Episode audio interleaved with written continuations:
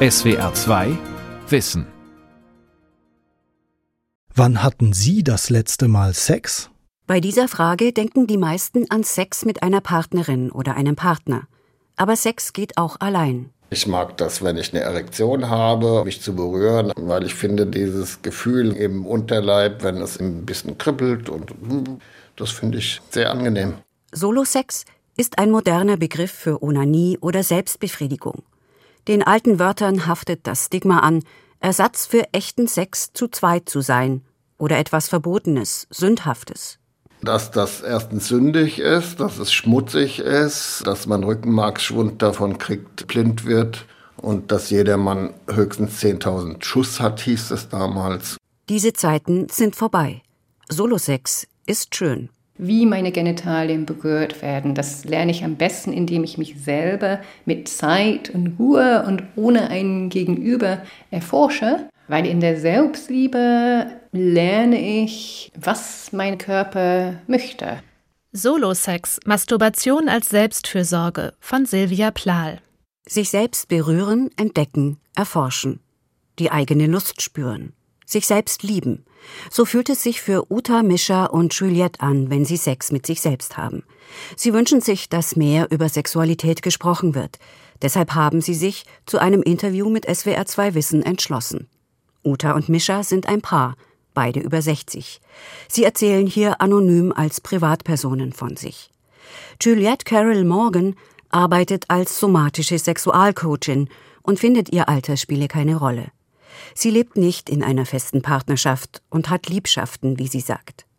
Alle drei bitten zu sich nach Hause und sprechen dort sehr offen, entspannt und auch ein wenig aufgeregt von der Energie, die sie beim Solosex empfinden und wie sich diese auf ihren Körper und ihre Psyche überträgt. Was ist nicht mehr das Ziel, diese Entladung oder Entlastung zu bekommen? Da wieder sich so neue Zugänge zu erarbeiten und dass es wirklich Spaß macht und Freude. Ich bin meistens dann gut drauf und wach und ich bin durchblutet. Ich bin tatsächlich dann kreativer und fokussierter, konzentrierter. Ich habe mich einfach anhand des Alphabets durchgehangelt, was ich alles wichtig finde zu erwähnen. Jill Hamling klappt den Laptop auf und scrollt durch das Sexlexikon, das sie auf ihrer Webseite zusammengestellt hat. Sie stoppt bei dem Stichwort Selbstbefriedigung. Und Geschlechtsverkehr ist eigentlich die Fortsetzung der Selbstbefriedigung. Für die Sexologin und Sexualberaterin aus dem norddeutschen Eckernförde ist Solosex das sexuelle Übungsfeld für alle. Also nur mit uns selbst können wir herausfinden, wie wir sexuell funktionieren, was wir mögen, was wir eher weniger mögen. Und oftmals erlebe ich das so, dass Leute sagen, ich kann das nicht. Es ist aber anders. Ich habe noch nicht herausgefunden, was eigentlich alles möglich ist. Sind diese Ansichten die Ausnahme? Erst die Selbstbefriedigung, dann der Geschlechtsverkehr. So spricht doch kaum jemand über Sex. Auch wenn heute im Gegensatz zu früher nur noch wenige Vorbehalte gegenüber der Masturbation haben, sie bleibt doch ein Nischenthema. Jein, entgegnet der Hamburger Soziologe Arne Decker. Er ist Sexualforscher an der Uniklinik Eppendorf. Und die Daten, über die wir sprechen, stammen aus der Studie Gesundheit und Sexualität in Deutschland. Masturbation gehört oder kann gehören zu einer glücklichen und zufriedenstellenden Sexualität und die haben wir uns angeschaut und deswegen haben wir uns auch Masturbation angeschaut. Für diese Studie wurden 2018 und 2019 rund 5000 Frauen und Männer in Deutschland befragt. Natürlich spiele der Solosex auch hier nur eine kleine Rolle, sagt Arne Decker. Aber Masturbation ist und wird heute gerade von jüngeren Menschen wahrgenommen als eine Sexualpraxis unter anderem, also nicht nur, wie es vielleicht in älteren Generationen zum Teil noch gedacht wurde, eine Form von Ersatzhandlung, wenn echte, richtige Sexualität in Anführungsstrichen nicht zur Verfügung steht. Geben Sie mir eine Sekunde. Ja. Jetzt sehe ich hier ein Blatt. Da steht, wie ist das Durchschnittsalter bei der ersten Masturbation? Genau, also wann masturbieren Menschen das erste Mal?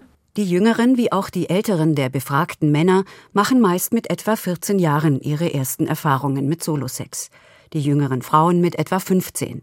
Allerdings lernten viele der heute 66 bis 75-jährigen Frauen erst mit 22 den Solosex kennen. Ein Drittel von ihnen hat gar keine Masturbationserfahrung. Die Studie zeigt auch, wie häufig jemand sich selbst befriedigt, hängt ab vom Geschlecht. Männer masturbieren tendenziell häufiger als Frauen. Vom Alter. Jüngere masturbieren tendenziell häufiger als ältere. Und vom Beziehungsstatus. Menschen, die Single sind gegenwärtig, masturbieren häufiger als Menschen, die in fester Beziehung sind. Allerdings muss man sagen, dass dieser Unterschied gar nicht so groß ist. Also auch Menschen in fester Beziehung masturbieren relativ häufig. Masturbation taucht also etwas auf, was einem möglicherweise auch interessante Sexualität verspricht. Und in einer Zeit, in der Sexualität zunehmend herausgelöst ist aus äußeren Normen und Zwängen, gehört dann Masturbation zu all den vielen Angeboten auf dem Markt der Sexualitäten, bei denen man sich bedienen kann. Solosex als Teil, Vorstufe, Lernfeld und Versprechen für eine erfüllte Sexualität. Da steht schnell die nächste Frage im Raum. Wie mache ich es mir am besten? Jill Hamling hört diesen Satz immer wieder. Es gibt da kein Patentrezept für. Bin ich eher der angespannte Typ oder lockerer oder ist es was ganz Fluides? Wie atme ich? Brauche ich ganz viel Spannung in der Selbstbefriedigung? Dann kann ich nicht besonders tief einatmen dann ist meine Atmung eher flach. Brauche ich es dunkel, brauche ich es hell, brauche ich Musik an, brauche ich Hilfsmittel oder reichen Hände? In ihrer Praxis wollen immer mehr Menschen mehr über Solosex wissen. Da müsse sie auch manchmal bremsen, sagt die Beraterin. Weil erwartet wird, dass irgendwas gekonnt werden muss. Und das ist ganz großer Mumpitz. Wenn jemand da wirklich sitzt und von sich heraus sagt, ich möchte in dieses Thema einen Einstieg finden, dann sage ich, ohne Lust herstellen zu wollen, tun Sie das im Alltag. Angucken, anfassen, fühlen. Einatmen, der Strahl fließt durch deinen Körper nach oben. Mara Stadik startet eine Selbstliebe-Meditation. Sie findet online statt. Und spür auch mal, wo wollen deine Hände dabei liegen. Vielleicht möchtest du sie auf dein Herz oder auf deinen Bauch legen kannst sie aber auch auf dein Genital legen oder dich wie so halb auf deine Hand draufsetzen. Zwei Frauen und ein Mann haben sich an diesem Freitagmorgen zugeschaltet. Sie begeben sich mit den beiden Coaches Mara Stadik und Vivian Schlitter auf eine Empfindungsreise. Dann lass mal eine kleine Bewegung auch entstehen, wie so ein kleines Kreisen aus deinem Becken heraus. Wie ist da so deine Vulvina und auch dein Penis, deine Hoden im Kontakt jeweils in der Bewegung mit dem Boden. Auf dem aufgeklappten Laptop sind nur die Oberkörper der Teilnehmenden zu sehen. Wer möchte, kann sich hinlegen. Und manchmal gibt es auch Momente oder Stellen, die sich vielleicht taub anfühlen. Lass die Hände ruhen und atme Manche beginnen dann gern, sich rhythmisch zu bewegen oder Töne und Geräusche von sich zu geben. Nach einer halben Stunde erzählt der Mann auf dem Bildschirm, er habe jetzt ein besonders schönes Gefühl im Bauch. Eine junge Frau findet, ich nehme mich selbst sonst viel zu wenig wahr und wenn ich dann jetzt nur auf mich achten kann und gucken kann, was ist da gerade los oder so, das ist schon was Besonderes. Mara Stadik und Vivian Schlitter sind Sexualtherapeutinnen und Heilpraktikerinnen. Sie bieten in Potsdam verschiedene Workshops an, von Orgasmic Woman bis sinnlich Lieben. Bei der Selbstliebe-Meditation da ist für uns die Verbindung zu unserer Lebenskraft, zu dieser sexuellen Energie wichtig, sich dem immer wieder bewusst zu werden, und dadurch dann quasi auch eine größere Lebendigkeit, Sinnlichkeit in den Alltag mit hineinnehmen zu können. Die beiden Frauen wollen Scham abbauen und interessierten Menschen ermöglichen, die eigene Lust wieder oder neu zu entdecken und zu pflegen. Sie sind überzeugt, das fördert die Selbstbestimmung und befreit von dem Gefühl, hier etwas leisten zu sollen.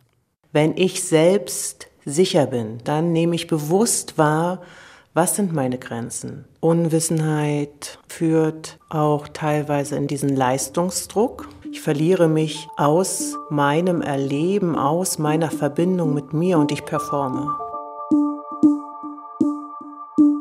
Den eigenen Körper besser kennenzulernen, bedeutet, das Gespür für den Körper insgesamt zu vertiefen und zu verbessern, betont Jill Tamling. Solosex trainiert die Sinne und bei sich zu bleiben. Es entwickelt sich ein tieferes Empfinden, also ein intensiveres Spüren von körperlichen Reizen, von Reaktionen. Und ich bin vollkommen überzeugt davon, dass eine regelmäßige Selbstbefriedigung dabei hilft, gerader, aufrechter, besser atmend, freier durch die Welt zu gehen. Wer einen guten Weg für sich gefunden hat, der merkt in den meisten Fällen, dass es ihm danach sehr viel besser geht. Manch einer braucht die Selbstbefriedigung auch, um gut einschlafen zu können. Dass Masturbation eine Einschlafhilfe sein kann, gilt als wissenschaftlich anerkannt. 2019 verbreitete die Barmer Ersatzkrankenkasse auf Facebook diesen Tipp unter dem Titel Für pulsierende Nächte. Frühere Studien zeigen, dass die sexuelle Erregung das Immunsystem stärken kann. Dabei werden die beiden Hormone und Neurotransmitter Oxytocin und Dopamin aktiviert, die für positive Empfindungen und Entspannung sorgen. Die Blutdruckwerte und das stressauslösende Cortisol hingegen sinken.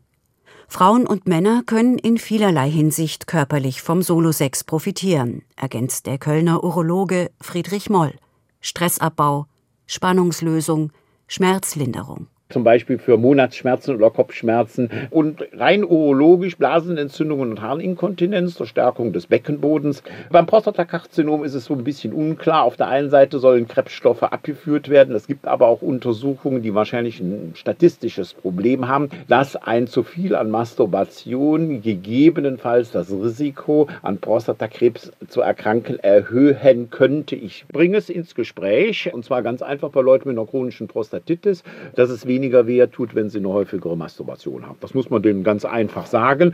In der Regel ist das auch heute kein Problem mehr mit den Patienten zu diskutieren. Das war früher häufiger der Fall gewesen.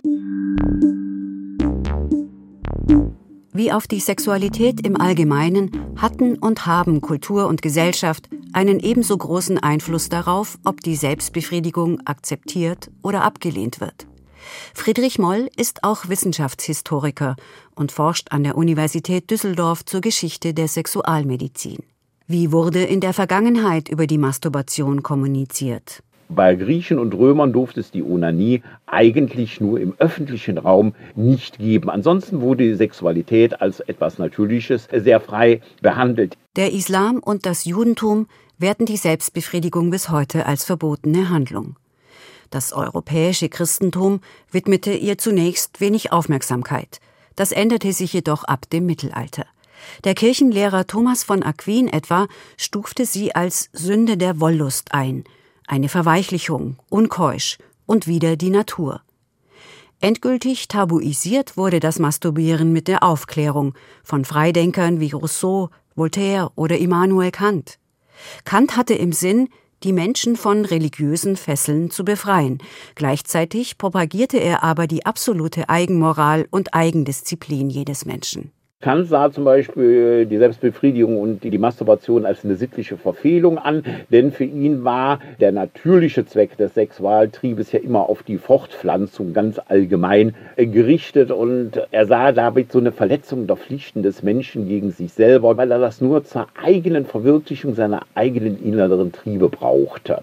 Parallel dazu begann der Schweizer Arzt Samuel Auguste Tissot die Masturbation zu pathologisieren und listete auszehrende Krankheiten auf, die durch die Selbstbefleckung fast unweigerlich zum Tod führen würden. Die Vorstellung des Christentums von Laster und Sünde seien in medizinische Diagnosen umgewandelt worden, sagt Friedrich Moll. Und ein ursprünglich theologisches Schimpfwort wie Perversion gelangte in die Sprache der Wissenschaft. Im Alltag wurden Salben und Tinkturen angerührt, Corsagen und Keuschheitsgürtel bei Mädchen und Jungen angelegt. Die weibliche Klitoris erklärte der belgische Biologe Eduard van Bennenden 1875 zu einem überflüssigen Organ, das Hysterie, Epilepsie und andere Formen des Wahnsinns verursachen könne. Anfang des 20. Jahrhunderts gestand der Psychoanalytiker Sigmund Freud, zumindest den Heranwachsenden, ein autoerotisches Verhalten zu, wie er es nannte als wichtiges Element für ihre sexuelle Entwicklung. Erst 1948 räumte schließlich der amerikanische Wissenschaftler Alfred Kinsey mit vielen Klischees auf. In seinem Sexualreport schrieb er, neun von zehn Männern masturbierten, bei den Frauen seien es 60 Prozent. Auch die 68er-Bewegung brach weitere Tabus und verlangte mehr individuelle sexuelle Freiheit. Trotzdem lehnen nach wie vor manche religiöse Menschen die Selbstbefriedigung ab. Und es gibt neue Tendenzen, sie zu problematisieren. Es gibt ja diese No-Fab-Bewegung. Das US-amerikanische Internetforum NoFap zielt darauf ab, keine Pornos zu schauen, nicht zu masturbieren und sexuell abstinent zu bleiben. Die dazu empfohlenen Aktionen seien oft riskant, warnt der Urologe so Techniken, äh, das erregierte Glied auf den Tisch zu schlagen und dann sich eine Penisfraktur zuzuziehen, ist auf jeden Fall wieder eine Problematisierung. Man hatte ja die Onanie medikalisiert, weil Säfte verschwendet wurden und genau solche Konzepte kommen heute wieder. Ich onaniere nicht und habe deswegen eine bessere Sexualität und einen höheren Testosteronspiegel. Solche Warnhinweise tauchen vor allem in den sozialen Medien auf. Dort erscheinen immer wieder alte und neue Mythen und Bedenken. Selbstbefriedigung könne auch Pickel erzeugen oder die Pornosucht erhöhen. Insgesamt sei der Umgang mit der Selbstbefriedigung jedoch offener geworden, bestätigt der Hamburger Soziologe Arne Decker. Gleichwertig mit dem Sex zu zweit. Das scheint sich gerade in den jüngeren Generationen zu verankern. Ein 26-jähriger Mann sagt anonym, sich selber so auszuprobieren, was mir gefällt sozusagen. Also wenn ich mich selbst befriedige, finde ich auch schon ein wichtiger Punkt, weil ja, man muss sich ja dann auch selber irgendwie finden, um zu wissen, ob das sich gut anfühlt oder nicht gut. Eine Befragung unter Hamburger Studierenden hat über die Jahre verdeutlicht, dass sie Sexualität seltener als triebgesteuert und eher als lustgeleitet empfinden. Das gibt dem Sex mit sich selbst mehr Raum. Von diesen Entwicklungen profitierten auch die Älteren. Und ich glaube schon auch, dass die älteren Generationen ja überhaupt nicht frei davon sind, erfasst zu werden von dem sozialen Wandel der Sexualität und Masturbation dann auch einbauen in ihren sexuellen Erfahrungsschatz. Selbstverständlich machen die auch in späteren Jahren Erfahrungen. Uta und Mischa, 62 und 67 Jahre alt, setzen sich an ihren Esszimmertisch. Sie zünden eine Kerze an und erzählen. Mischa erinnert sich an die schlimme Zeit, als er 13 war und das Masturbieren für ihn verboten war. Und habe versucht, es mir abzugewöhnen, was mir nicht gelungen ist. Also es war und ist mit sehr viel Schuld verbunden. Ja. Kennengelernt habe ich das eigentlich erst mit Anfang 20 durch einen Freund. Und das war für mich eine Entdeckung, muss ich sagen. Es war aber also das bringt dieser Katholizismus ja schon auch mit sich, dass das eben sündig ist und schuldbehaftet und sich daraus wirklich so mit den Jahren zu befreien, sich selber Lust zu bereiten. Das hat aber viele, viele Jahre gedauert. Einfach da mehr auszuprobieren, dass man, was weiß ich, sich mal mit einer Feder streichelt oder dass man sich so streichelt. Die beiden sind seit zehn Jahren ein Paar. War die Selbstbefriedigung bislang ein Thema zwischen Ihnen? Nee. das ist eher was Neues, wo wir beide eben merken, wenn wir dann drüber kommunizieren, dass das wirklich auch Lust macht. Unser Gespräch darüber hat durchaus zu Fantasien geführt, was wir dann ausprobieren könnten. Wenn jetzt beispielsweise ich sie berühre, stimuliere und gleichzeitig mich selbst. Oder umgekehrt und das haben wir dann mal ausprobiert.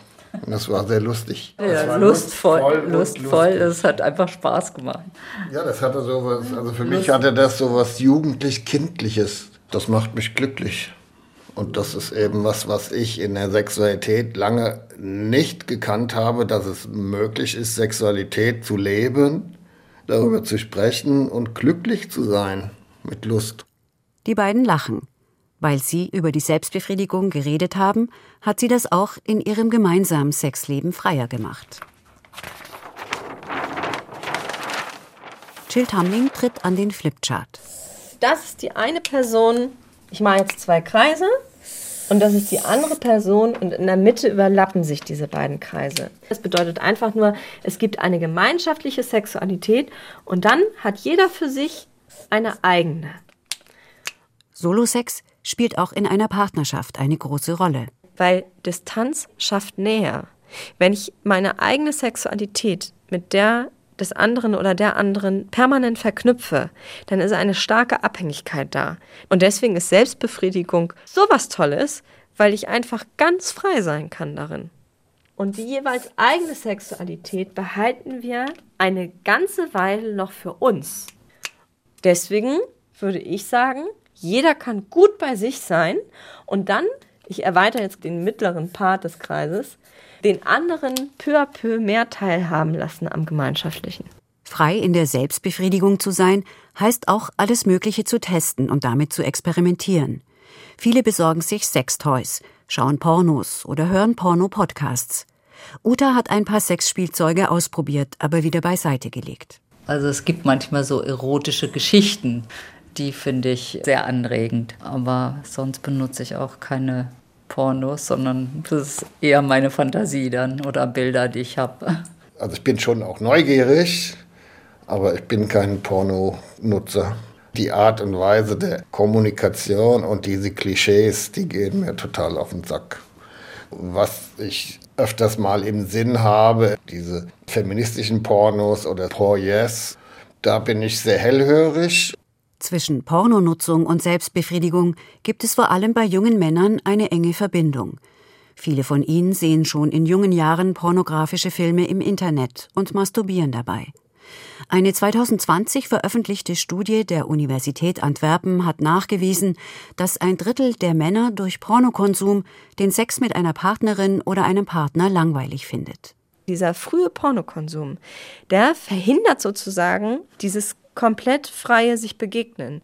Pornos sind zwar ein legitimes Mittel, findet die Sexologin Jill Tamling. Aber wenn die jedes Mal eingebunden werden in der Selbstbefriedigung, dann verhindert man, dass man sich wirklich in eine sexuelle Entwicklung begeben kann, weil dieses Visuelle eben so stark ist, weil der Druck, der über Bilder erzeugt wird, verhindert, dass wirklich Bewegung möglich ist. Und nur durch Bewegung und Atmung, sowohl in der Selbstbefriedigung als auch im gemeinschaftlichen Sexleben, nur dadurch kann man mehr spüren. Auch bei Sextoys gibt die Sexologin ein paar Dinge zu bedenken, denn vor allem Frauen greifen gerade verstärkt nach Vibratoren, Dildos oder Liebeskugeln.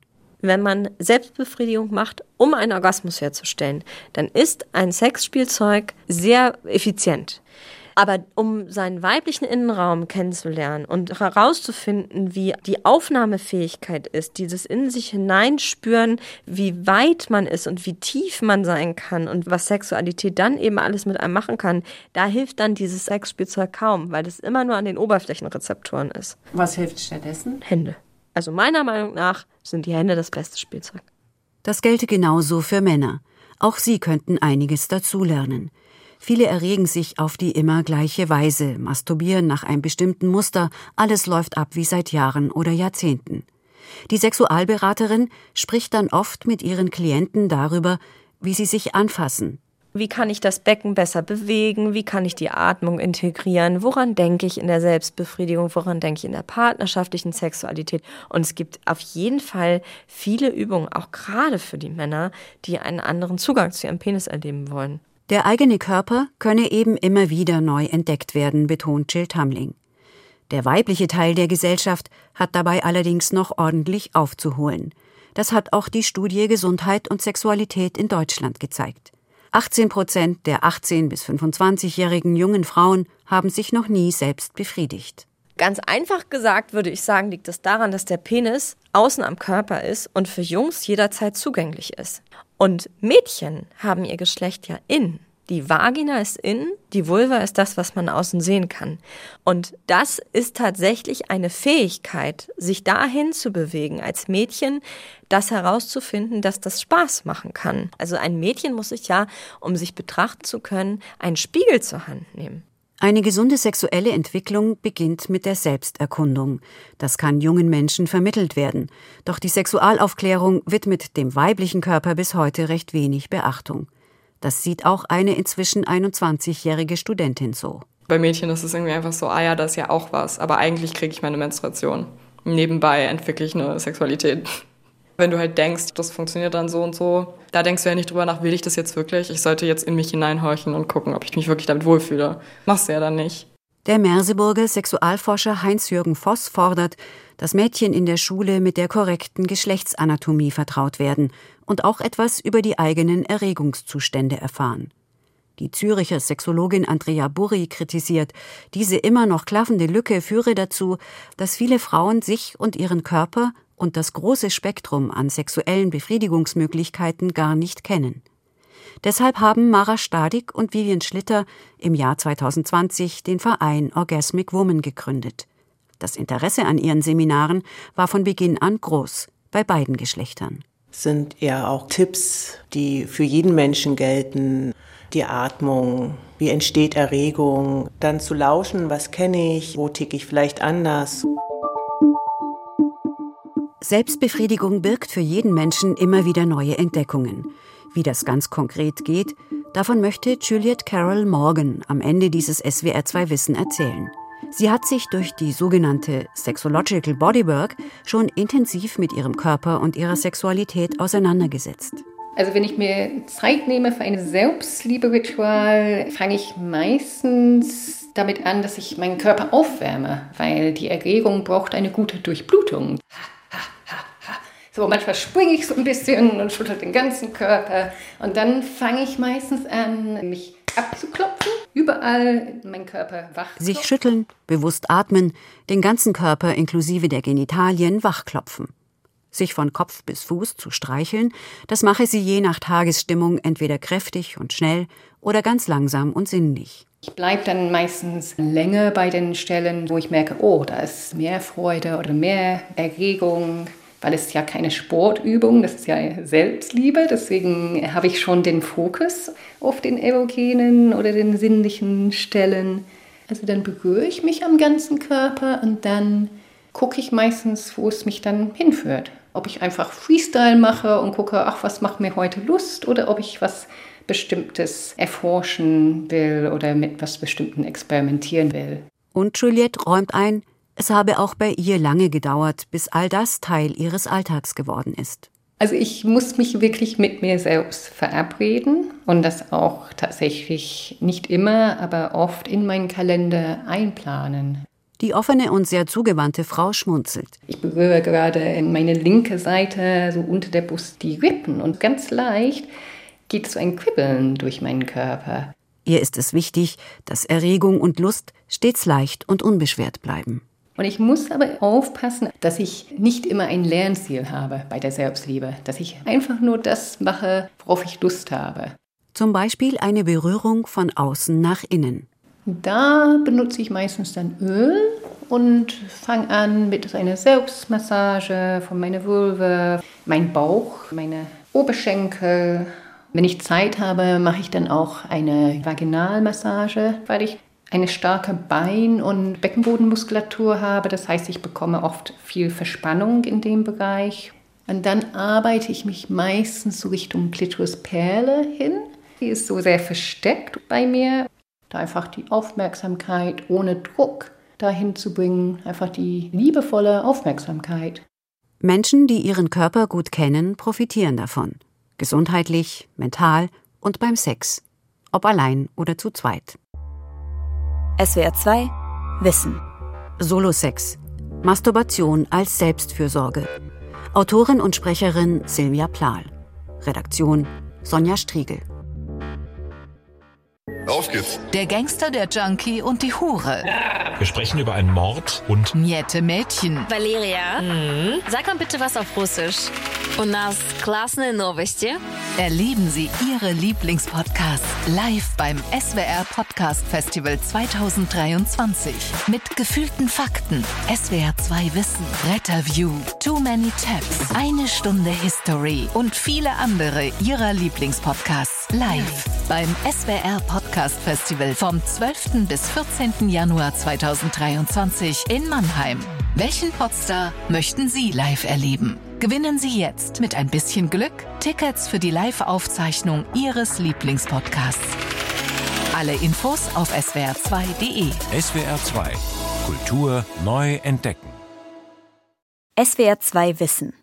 Manuskripte und weiterführende Informationen zu unserem Podcast und den einzelnen Folgen gibt es unter swr2wissen.de.